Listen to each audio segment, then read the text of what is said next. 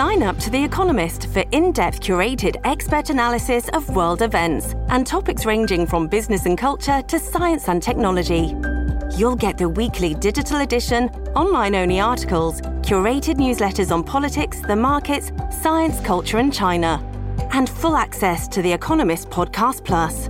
The Economist is independent journalism for independent thinking. Go to economist.com and get your first month free.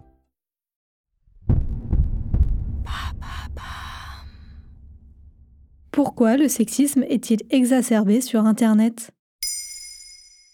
Merci d'avoir posé la question. C'est pire qu'avant. Selon le Haut Conseil à l'égalité entre les hommes et les femmes, dit HCE, le sexisme a augmenté en 2022 et plus particulièrement sur Internet et les réseaux sociaux.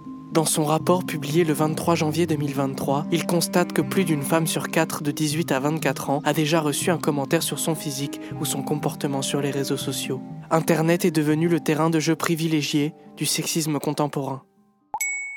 Où retrouve-t-on le plus de sexisme sur Internet? Sur les réseaux sociaux.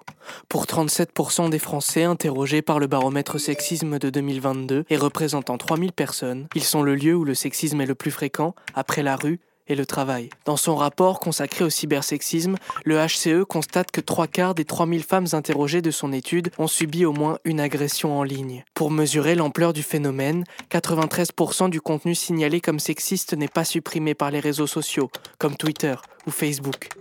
Quant à YouTube, aucune vidéo signalée comme dégradant l'image de la femme n'a été retirée de la plateforme, selon l'étude du HCE.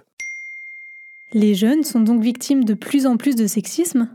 On peut dire que le sexisme s'est déplacé vers les nouvelles plateformes en ligne. Dans une étude réalisée en 2016 par l'Observatoire universitaire international d'éducation et prévention de l'Université Paris-Est-Créteil, une adolescente sur cinq a subi des insultes sur son poids, sa taille ou toute autre particularité physique. C'est ce qu'on appelle le body shaming. De la même manière, et selon une étude Audirep datant de 2021 sur les violences sexistes, les filles sont également deux fois plus nombreuses à avoir été forcées d'envoyer une photo intime. En effet, le phénomène est exponentiel si en 2013 une adolescente sur 5 a subi au moins une agression sur les réseaux, c'est bien la moitié des filles de 13 à 19 ans qui ont subi du cyberharcèlement en 2021. Et quel est le phénomène de sexisme le plus violent sur Internet? Le revenge porn est le terme qui désigne le fait de divulguer des photos ou des vidéos intimes à l'insu de la femme concernée dans un but de vengeance. 43% des jeunes femmes de 17 à 19 ans ont dit avoir signalé être victimes de revenge porn, avec des répercussions judiciaires dans seulement la moitié des cas. De plus, le préjudice moral que représente la divulgation de ces photos ou vidéos aux parents et aux autorités n'est que rarement pris en compte. Mais comment lutter efficacement contre le sexisme sur Internet et les réseaux sociaux?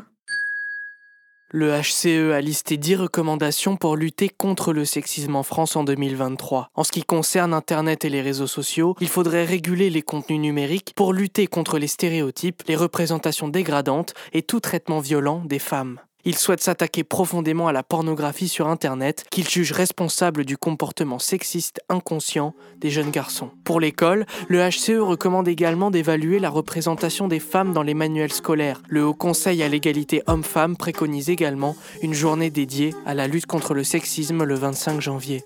Voilà comment Internet et les réseaux sociaux creusent les inégalités hommes-femmes.